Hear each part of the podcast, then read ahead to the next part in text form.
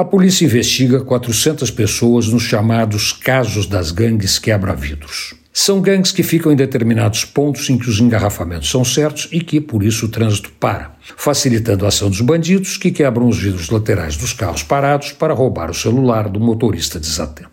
Nada de novo debaixo do sol.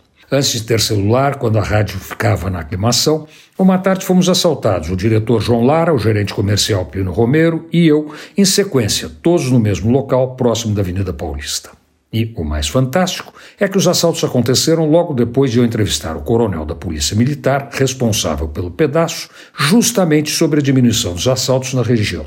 Na época, os ladrões não quebravam o vidro, mostravam armas. Aliás, para confirmar a violência daquele tempo, em poucos meses fui assaltado mais duas vezes perto da Avenida 9 de Julho, no centro. O que está acontecendo agora é um repeteco, só que mais intenso e mais bruto. A pedrada no vidro assusta e a rapidez dos ladrões impressiona.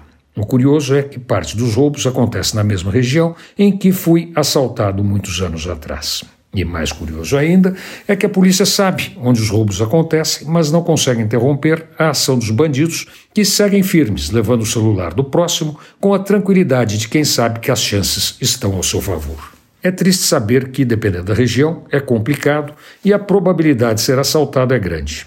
Mas mais triste ainda é saber que não tem como desviar. Dependendo do pedaço, tanto faz essa ou aquela rua. Em todas, você tem boas chances de ficar sem o celular e sem o vidro do seu carro. Antônio Penteado Mendonça para a Rádio Dourado e crônicasdacidade.com.br.